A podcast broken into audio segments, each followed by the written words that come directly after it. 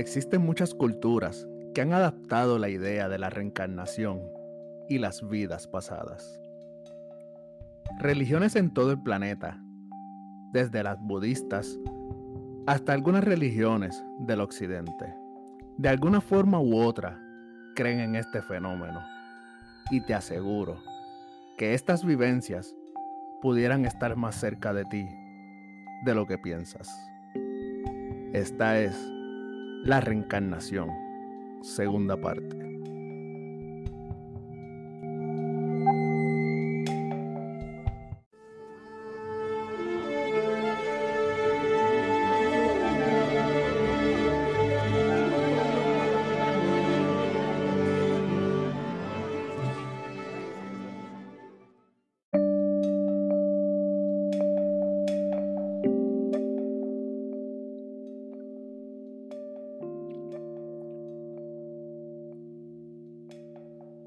Saludos, les habla Ricky y bienvenidos a un nuevo capítulo de Mundo Escéptico. Y de seguro se estarán preguntando, ¿por qué una segunda parte de este tema? Y es sencillo. No solo me quedé con la sensación de que en el episodio anterior les di una definición muy generalizada de lo que es la reencarnación, sino que también les tengo una invitada especial que al escuchar los relatos del episodio La reencarnación, hizo el acercamiento para relatarme su experiencia con el tema. Y hoy, ustedes escucharán su relato, tomado de primera mano, ya que ella misma les platicará sobre unos recuerdos de la vida pasada de su propio hijo. Pero antes de esta interesante plática, ¿qué tal si les doy un poco más de información sobre la reencarnación? Para que tengan un mejor entendimiento del mismo. Así que pasemos a escuchar un poco de lo que es la reencarnación en las religiones orientales.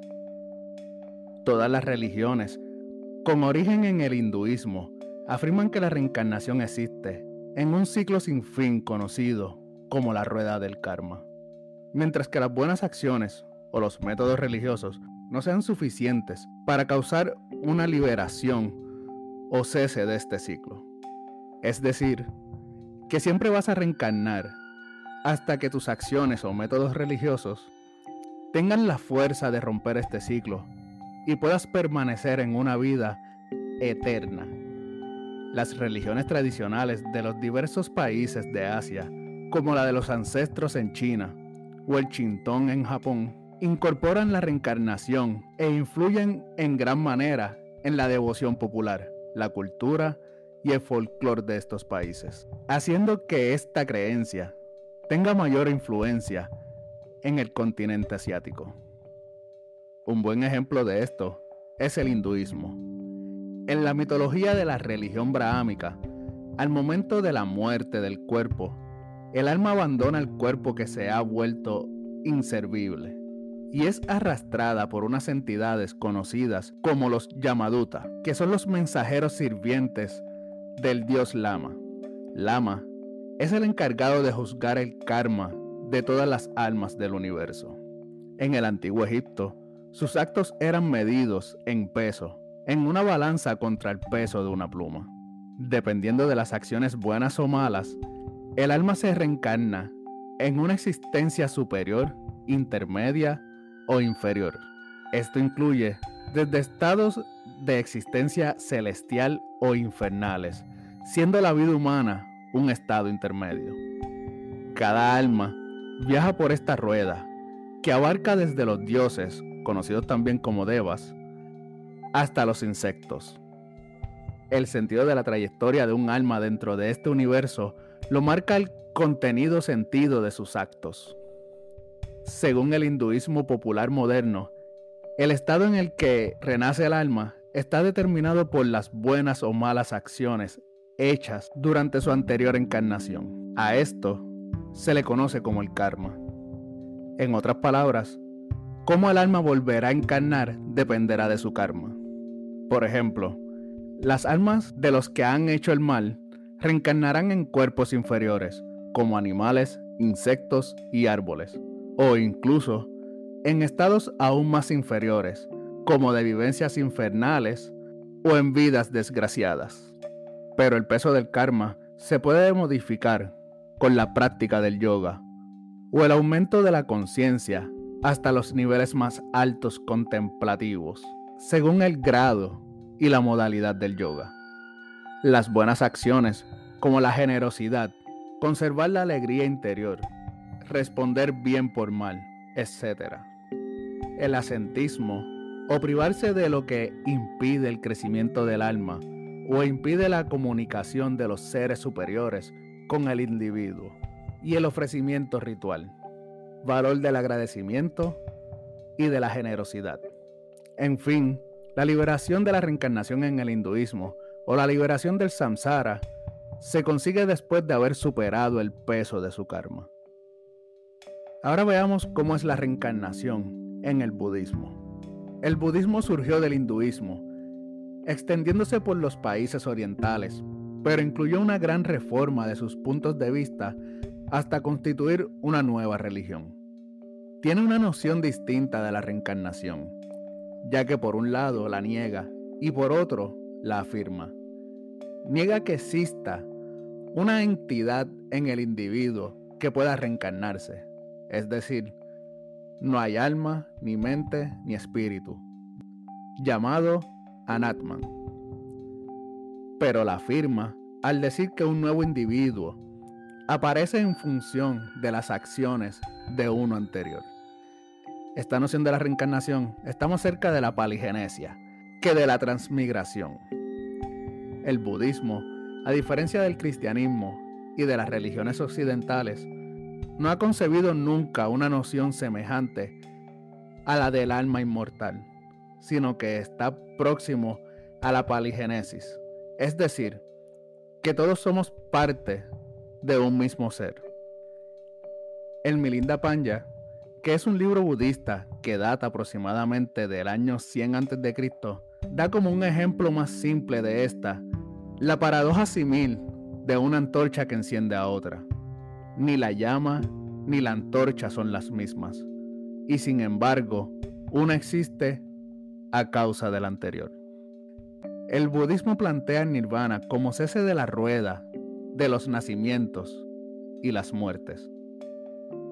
La escuela Mahayana, que es el término para la clasificación de las filosofías y prácticas budistas, le añaden además un significado más universalista, señalando que dicho ciclo se terminará cuando todos los seres vivos hayan logrado la iluminación.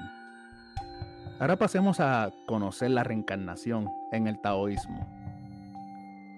El taoísmo es una visión filosófica de la vida y la naturaleza, cuya faceta religiosa se caracteriza por métodos de vida, salud y meditación. Según el taoísmo, el Tao es un principio supremo que impregna todo el universo y por tanto su naturaleza es inmortal y eterna. La reencarnación existe ya que nada muere al estar todo lo vivo fluyendo con el Tao. Esta religión no busca acabar con la reencarnación directamente, sino que sigue el camino del Tao, cuya culminación es volverse uno con el Tao y por tanto conseguir la inmortalidad del Tao. En otras palabras, tu energía sigue pasando de un cuerpo a otro hasta que alcance un estado evolucionado de conciencia donde esa energía se hace uno con el Tao. Ahora, ¿qué tal si cruzamos el charco y conocemos la reencarnación en las religiones tradicionales del Occidente? En el judaísmo, de manera similar al cristianismo, la reencarnación no es admitida como doctrina oficial, pero sí aparece dentro de la Kabbalah, que es una disciplina y escuela de pensamiento esotérico relacionada con los esenios y el judaísmo hasídico.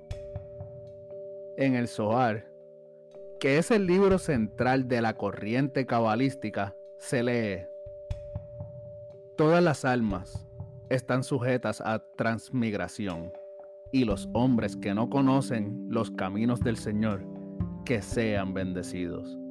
Ellos no saben que están siendo traídos delante del tribunal, tanto cuando entran en este mundo como cuando salen de él. Son ignorantes de las muchas transmigraciones y pruebas secretas que deben de pasar.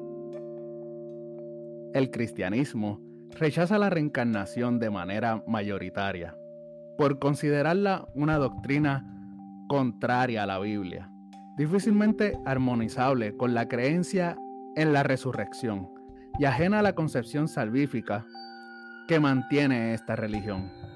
No obstante, algunas denominaciones cristianas han aceptado la creencia en la reencarnación, entre ellas las denominadas espiritistas, quienes aseguran que tales doctrinas se pueden encontrar en la Biblia o en las tradiciones cristianas primitivas. Después de escuchar un poco más sobre la reencarnación en distintas religiones alrededor del planeta y viendo las pequeñas diferencias y todo lo que las asimila, ¿qué tal si pasamos a escuchar el relato de nuestra invitada especial?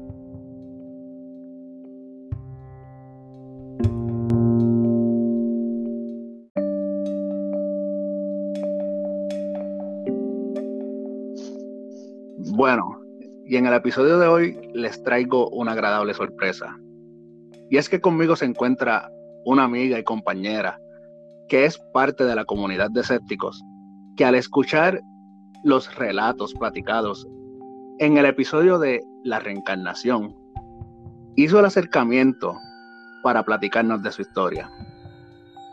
Su nombre, Betsy Arevalo, de Guatemala. Betsy, ¿me escucha? Sí, claro, Ricky. Hola, mucho gusto. Fíjate que, eh, como te comentaba, yo tuve una experiencia parecida con uno de mis hijos. Y la verdad me pareció súper interesante e importante poder compartírtela. Pues compartírsela a todos, ¿verdad? De hecho. No, definitivamente. Y súper agradecido de que pues tomara la iniciativa de contarme y que aceptara la invitación para platicarlo precisamente en el podcast, ya que encontré relatos sumamente interesantes y creí que uh, podría ser una buena idea que todos pudieran escucharlo desde tu punto de vista y tu voz. Sí, claro, gracias. Pues fíjate que, eh, como te comento, la verdad me pareció súper interesante cuando escuché el relato, porque a mi hijo le sucedió algo parecido. Y pues fíjate que él tenía quizás como unos tres añitos cuando él empezó a comentar con el hermanito mayor que él tenía recuerdos de su vida pasada. Entonces, en una ocasión nosotros íbamos de viaje y él me dijo, mami, por acá por donde estamos pasando vivía yo. Y yo no había tomado en cuenta los relatos de mi hijo mayor, sino que hasta ese momento yo decidí preguntarle por qué me insistía tanto en eso. Entonces, eh, él me comentaba que él vivía en una, en una casa y que habían tenido un accidente y que él recordaba a su mamá, a su papá, a su hermanita, a su hermanito. Y yo le dije, pero ¿y qué sucedió? Entonces él me dijo, no, pues es que tuvimos un accidente en carro y pues entonces en esa ocasión nos, eh, nos cayó un carro encima, me decía él.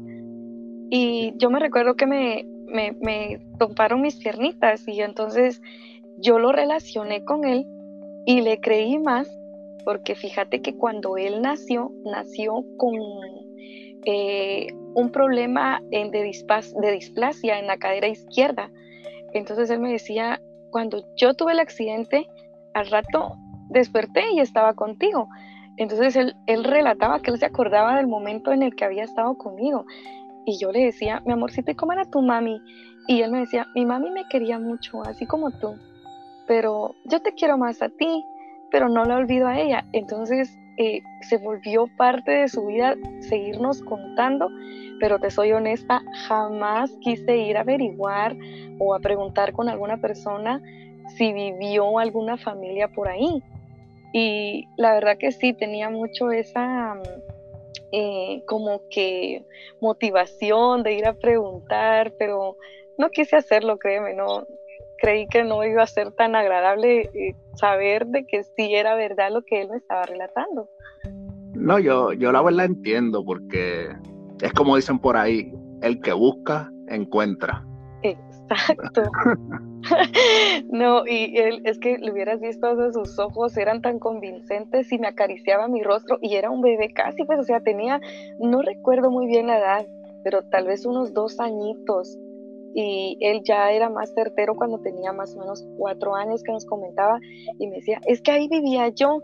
Y cada que yo paso por ese lugar, porque es algo por acá cerca, yo digo, no, pues por aquí vivía él. Y créeme que a veces la curiosidad me ha entrado y digo, quisiera entrar y preguntar si conocen a la familia o cosas así, no lo sé. Y solo por preguntar, ¿verdad? Eh, la condición de la cadera, eh, los doctores te llegaron a mencionar que era algo de nacimiento, si fue un error durante el parto. No, fíjate que de hecho el diagnóstico de los médicos fue una displasia de cadera izquierda congénita. O sea, él venía así desde el nacimiento. Él no, no fue que se, que se lastimara a la hora del parto o que tuviera algún accidente en casa. No, él era congénita. Y de hecho ninguna de la familia, ni de parte de mi esposo, ni de parte mía, nadie ha padecido de eso. Sí, eso mismo te iba a preguntar porque congénito, eh, para que alguna condición sea congénita, tiene que, tiene que haber un gen de alguno de los lados de la familia que sea lo que, lo que promueva esa, esa condición, lo cual lo hace aún mucho más interesante porque si, si ya tú averiguaste y viste que de ninguno de los lados de la familia se encuentra esa condición, entonces cómo es posible que sea congénito. Exactamente. Fue ahí donde yo le creí más, porque él me decía, es que yo recuerdo de que cuando algo nos cayó encima, yo quedé con mis piernitas y miraba a mi hermanita, porque él dice que la hermanita quiso protegerlo, pero él ya no se recuerda más, él solo se recuerda que se sintió presión en sus piernitas y pues cuando despertó estaba conmigo y yo quisiera, o sea, en ese momento le pregunté, ¿y tú te recuerdas cuando estuviste conmigo? Mm, no, me dijo, no, no recuerdo, pero cuando yo te vi, estaba contigo, me dijo. Entonces, eh, yo la verdad me quedé atónita con esa conversación que tuve con él y yo le pregunto ahora, que ya tiene siete añitos, le digo, mi amor, ¿usted se recuerda? Y me dice él, no, mami, ya no me recuerdo, la verdad no sé ni por qué me dices eso. Entonces, no sé, créeme que me ha quedado la curiosidad porque tal vez era más pequeña y, todavía tenía algo fresca la memoria de lo que le había ocurrido. No, sí, y la verdad es que es un detalle bien común durante todos los relatos que se pueden encontrar sobre la reencarnación, donde la persona que tiene recuerdos de su vida pasada, entrando cierta edad, por alguna razón, la verdad no sé, pero como que simplemente olvidan, olvidan este, lo que fue su vida pasada, lo que hablaron, lo que hablaban. Es algo así que realmente me recuerda mucho. Eh, pues es algo que todavía la ciencia no puede explicar, no, no hay como que un estudio que pueda explicar esto, pero las personas usualmente no recuerdan nada de, su infancia como tal. O sea, lo, lo, más atrás que pueden recordar es probablemente hasta los 10 años o algo así. Entonces me pregunto si es que precisamente la misma razón o motivo por la cual uno olvida este, etapas de su infancia será la razón por la que uno olvida esos detalles de, de su vida pasada. Sí, sí, probablemente porque él bloqueó ese recuerdo, él ya no lo tiene. O sea, antes sí era, era demasiado. Él me decía, mi mamita era eh, blanquita. Y yo le decía, y fíjate que incluso él es de color clarito, o sea, él no, yo soy morenita, mi esposo igual, los hermanitos igual. Y él me decía, mi mamita era blanquita y era bonita, pero tú eres bonita.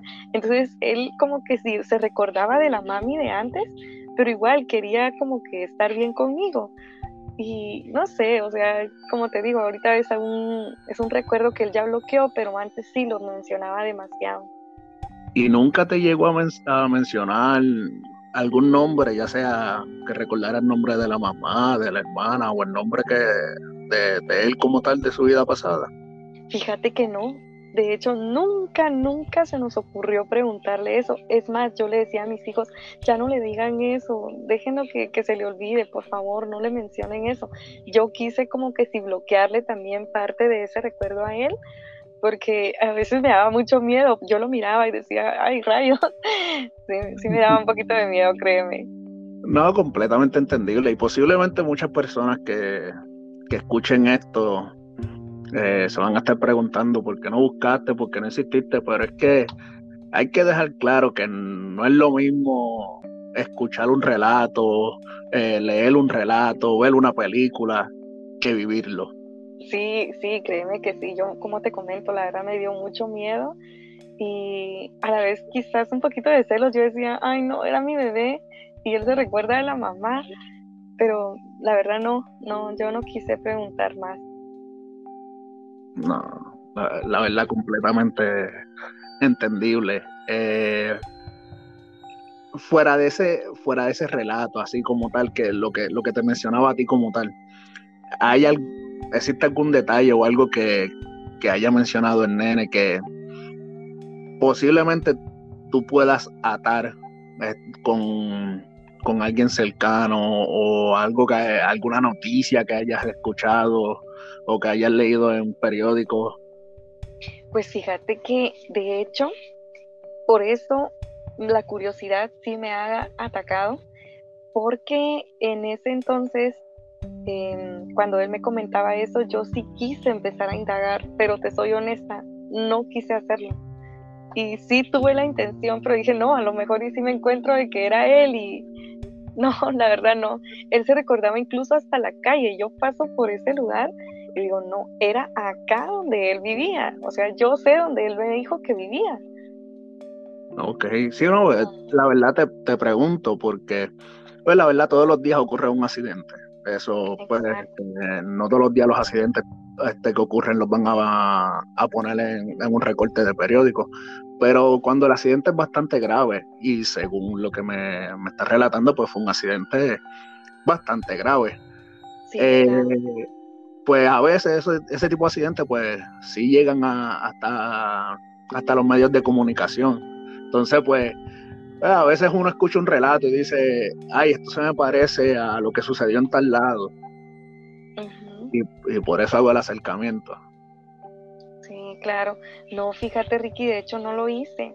Y precisamente él está aquí a la par mía, escuchando, y me dice, con sus ojitos me mira y quisiera quizás recordarse, pero yo lo miro y le digo, no, pues ya no te recuerdas de nada. No, bueno, este también eh, haciéndole alusión a, al título de mi programa, que es Escépticos.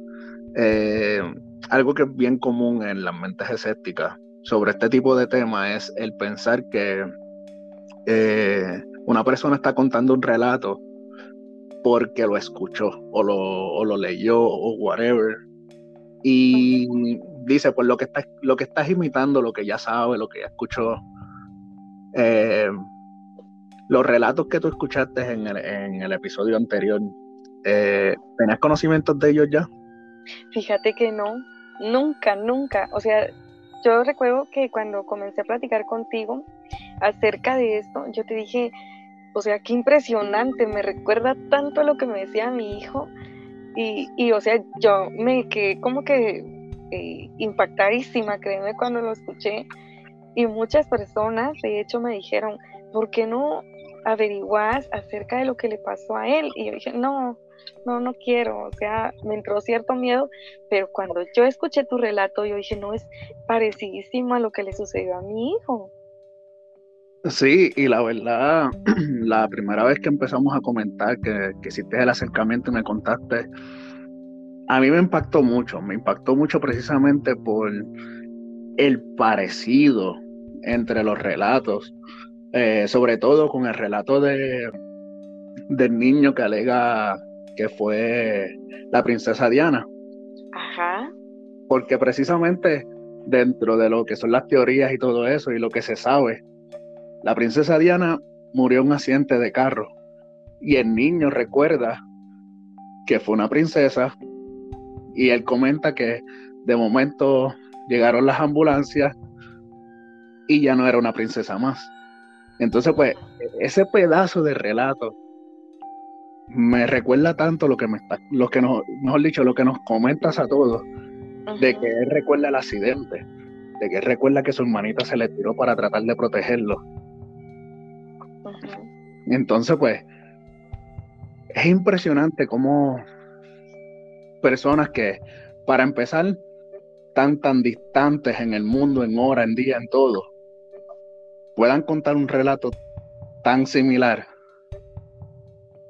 Claro.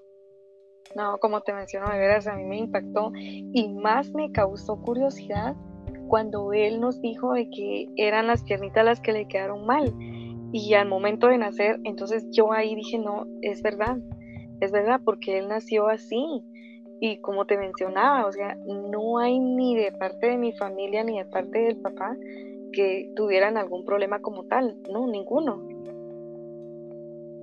No, wow. De verdad, me sigues contando, sigo siendo, realmente me sigue impresionando como cuando hiciste el acercamiento. es que todavía queda la duda, ¿verdad? Este, por eso, por eso esto es un tema que se sigue estudiando, porque uno no, no tiene esa forma de asegurar al 100% que, que la reencarnación es real. Pero si existe un relato que yo he leído en mi vida o que haya escuchado en mi vida sobre la reencarnación, que de verdad me impacta y me hace pensar en la realidad, o sea, que una posibilidad, es precisamente el relato que, que, nos compartes. Sí, fíjate que de hecho Em, yo no tenía tan amplio el criterio acerca de la reencarnación, pero cuando él me comentó eso, yo dije, no, seguramente sí es tan cierto como lo comentan. Eh, sí podemos llegar a reencarnar, o sea, tenemos vidas, como dicen muchas personas. Entonces, ahí yo, yo me acerqué demasiado a ese tema y como te vuelvo a comentar, cuando yo escuché tu tema acerca de la reencarnación, yo me quedé como que, wow, es muy cierto, sí sucede. No, y también, no sé si, has escuchado esta pequeña teoría anteriormente.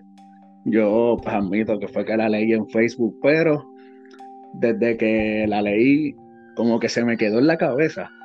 O sea, ya sé, no es como, no es como que Facebook o cualquier red social sea como que el mejor medio investigativo. Pero aún así es una teoría que realmente me hizo pensar mucho y lo ato mucho con, con lo que tú me cuentas. Y es que dicen que quién sabe si al momento de la muerte, todas esas personas que han narrado que ven esa luz al final del túnel. Es un nuevo nacimiento. Exacto, es un nuevo nacimiento.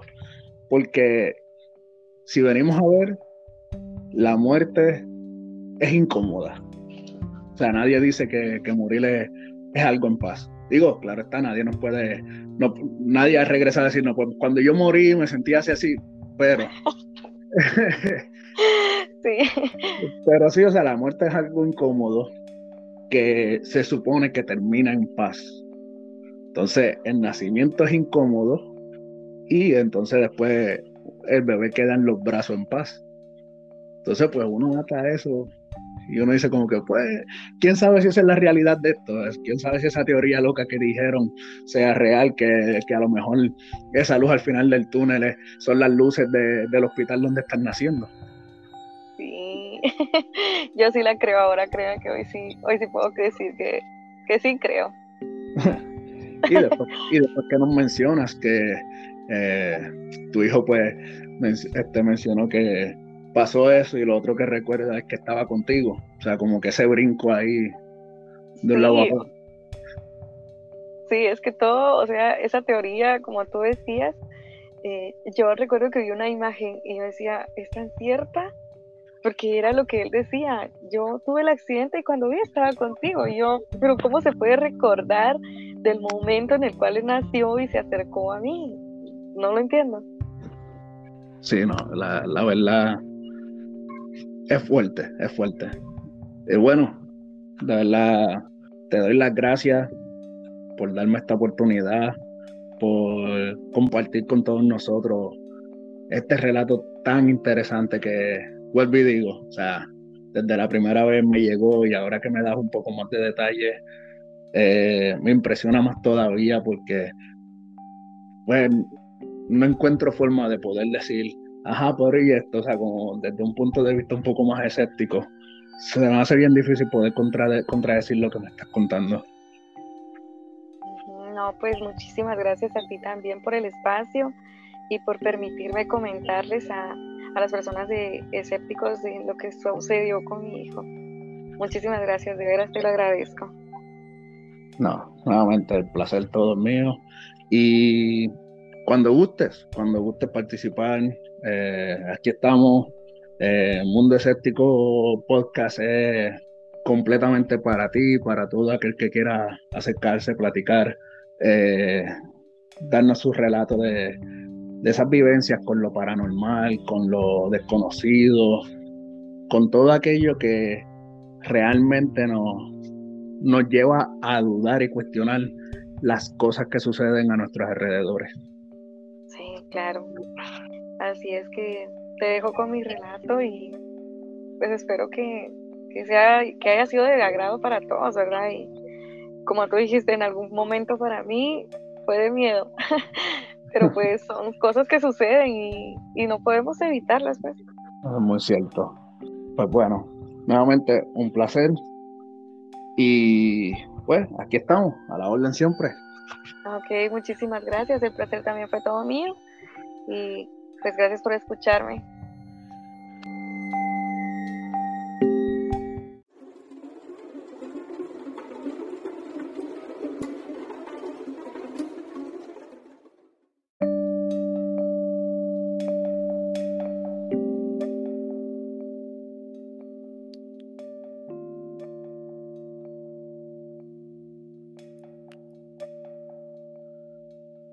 Dialogando con Betsy luego de la grabación de nuestra plática, le comentaba una teoría loca de mis pensamientos. Les explico. Ella anteriormente me había platicado otras experiencias, como por ejemplo, uno de sus relatos fue parte del episodio Relatos Paranormales. En base a la idea de que ella ha tenido varias experiencias con lo paranormal y que tiene familiares que practican el esoterismo le explicaba que quizás ella es un ser de luz y probablemente el mismo día que ella se encontraba en el hospital para dar a luz, quizás el niño llegó al mismo hospital y murió en ese lugar.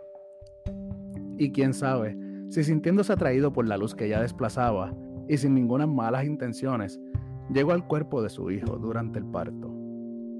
Al comentarle esta teoría, ella recordó un detalle que encontré muy interesante y tuve que compartirlo con ustedes. Y es que ella mencionaba que el pequeño al nacer tenía lo que parecía ser como un golpe en el cráneo, a lo que los doctores le llaman caput.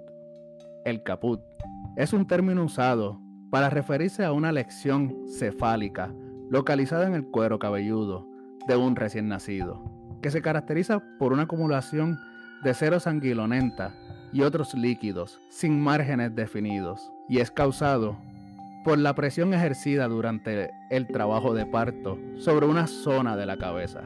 Este extraño trauma craneal se encontraba en el lado derecho de su cabeza, contrario a la pierna izquierda que era la afectada por la displasia de cadera. Detalle que la llenó de intriga mientras platicábamos. Pero como siempre, la veracidad de este relato queda en su criterio. Por otro lado, un colega me hizo un acercamiento explicándome que lo que conocemos como la reencarnación en realidad se le llama la recurrencia del alma, porque la reencarnación le pertenece al ser despierto o evolucionado. Así que tomé la decisión de investigar un poco y esto fue lo que encontré. Esta línea de entendimiento proviene de una doctrina conocida como el cuarto camino. El cuarto camino es una doctrina de metafísica, cosmológica y filosófica, de orientación idealista, introducida en el occidente por George Gurdjieff y Peter Demianovich. Se basa en la creencia de que el ser humano necesita un procedimiento o sistema para despertar. Esto lo consigue a través del autoconocimiento, atención consciente y del entorno, y sobre todo, el recuerdo de sí. Según indican las escuelas del cuarto camino hoy día, hay un tipo de camino para cada tipo de persona, y el sentido es encontrar la parte olvidada de sí mismo. En pocas palabras, despertar del sueño, de la mal llamada conciencia de vigilia en la cual se está inmerso, que no es más que otra manera de sueño. De acuerdo a su grado de evolución y a los esfuerzos realizados en anteriores vidas, la esencia tiene dos opciones. Una de ellas es la recurrencia, que es un proceso mecánico y repetitivo de errores ya cometidos, como un tipo de proceso de crecimiento que es lento y limitado. Pero la esencia tiene también la posibilidad de un acto consciente que se alcanza con la evolución y el crecimiento de la conciencia, que es conocido como la reencarnación. La diferencia radica en que la esencia que va madurando tiene un mayor grado de libertad en cuanto a su elección acerca de dónde y en qué ambiente nacer, que le resulte más propicio para su desarrollo en el plano terrestre. Ahora bien, cuéntame qué opinas sobre toda esta información. ¿Aún sigues siendo escéptico con respecto a la reencarnación? ¿Qué opinas del caso relatado por nuestra amiga y colega escéptica, Bessie Arevalo? Déjame tu opinión sobre este tema a través de mis redes sociales. Búscame en Instagram como mundo.escéptico y en Facebook me puedes encontrar como Ricky Pan Blanco Mundo Escéptico. Y hazte parte del grupo Escépticos, donde podrás compartir videos, memes y cualquier contenido que mantenga la temática del grupo. Y recuerda que si has vivido una experiencia paranormal o un encuentro con lo desconocido, me puedes hacer llegar tu vivencia a través de un mensaje directo por medio de estos. También recuerden que si gustan, pueden apoyar el podcast con donaciones mensuales que empiezan en 99 centavos, entrando al link que se encuentra en la descripción de cada episodio. Y no olviden que Mundo Escéptico también tiene su canal en YouTube. Búscame como Mundo Escéptico Podcast para que disfrutes de visuales mientras escuchas los episodios. Y como siempre, no me puedo despedir sin darle las gracias a todos los escépticos que me escuchan alrededor del mundo. Y unas gracias enormes a nuestra invitada, por prestarme de su tiempo para llegar a ustedes con este relato tan impresionante de su vida personal. No me puedo marchar sin antes mandarle unos saludos con mucho aprecio y cariño a Su, a Jesús, a Yolanda Morales y a Panda San. Saben que tienen mis más sinceras gratitudes por el constante apoyo. Sin más que decir, me despido. Que tengan una linda semana y nos escuchamos la próxima semana aquí en Mundo Escéptico.